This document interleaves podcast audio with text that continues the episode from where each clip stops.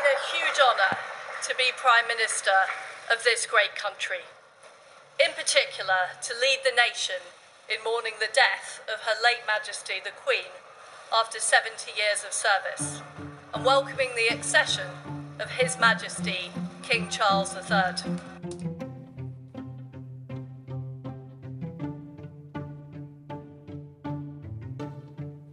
Bienvenidos a Epur si mueve, un día más el mundo en el punto de mira. Hoy hace 10 días desde que Liz Truss en Downing Street renunciase a su puesto como primera ministra del Reino Unido.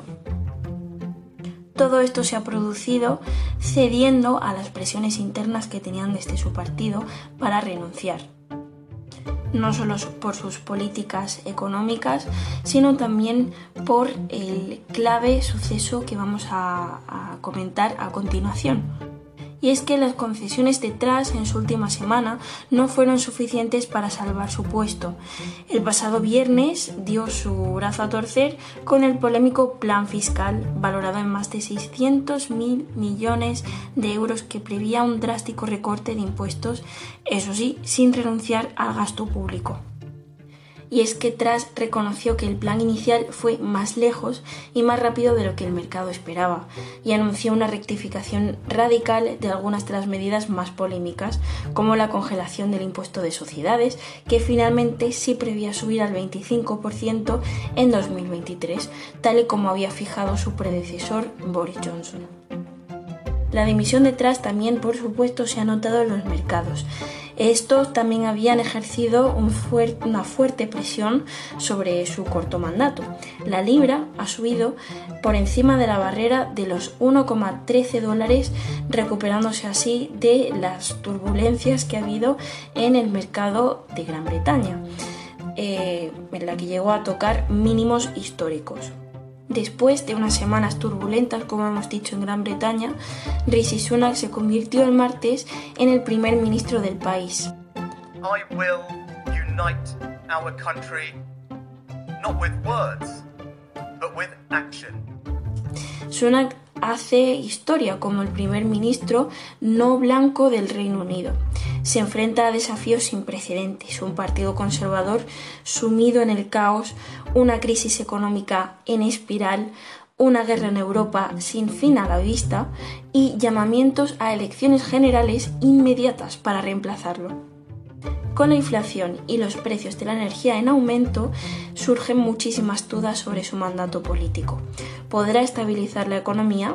¿Podrá su liderazgo revivir la relación del país con la Unión Europea? Y también, pues, cómo serán sus políticas sobre China y la guerra de Rusia en Ucrania. Una de las cosas más notables sobre la competencia por el liderazgo que acabamos de ver es que no tenemos realmente ni idea de cuál es su programa de gobierno. Todo es privado, se hizo entre diputados conservadores y no sabemos lo que se habló, no sabemos cuál es su agenda económica, así que tendremos que esperar a ver qué hace. El ser un primer ministro no blanco simbólicamente tiene mucha importancia en Reino.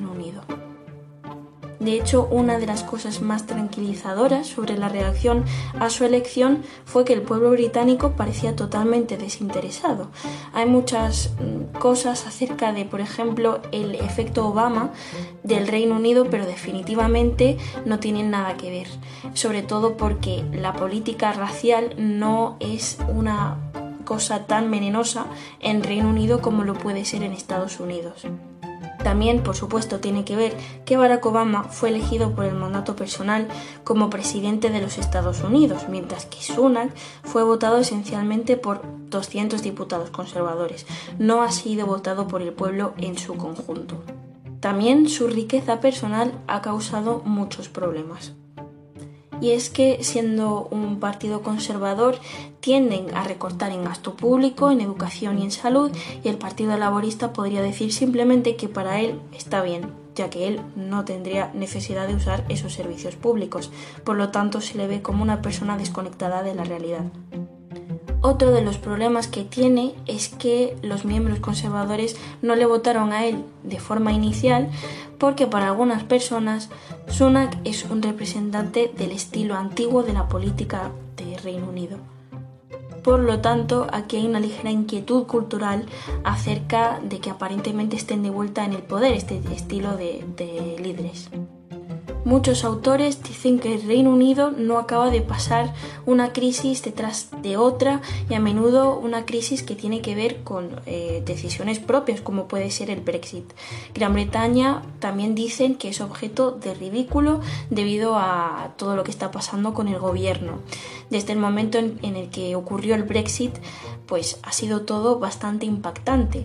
El periodo de Liz Truss ha sido también particularmente impactante porque fue muy incompetente.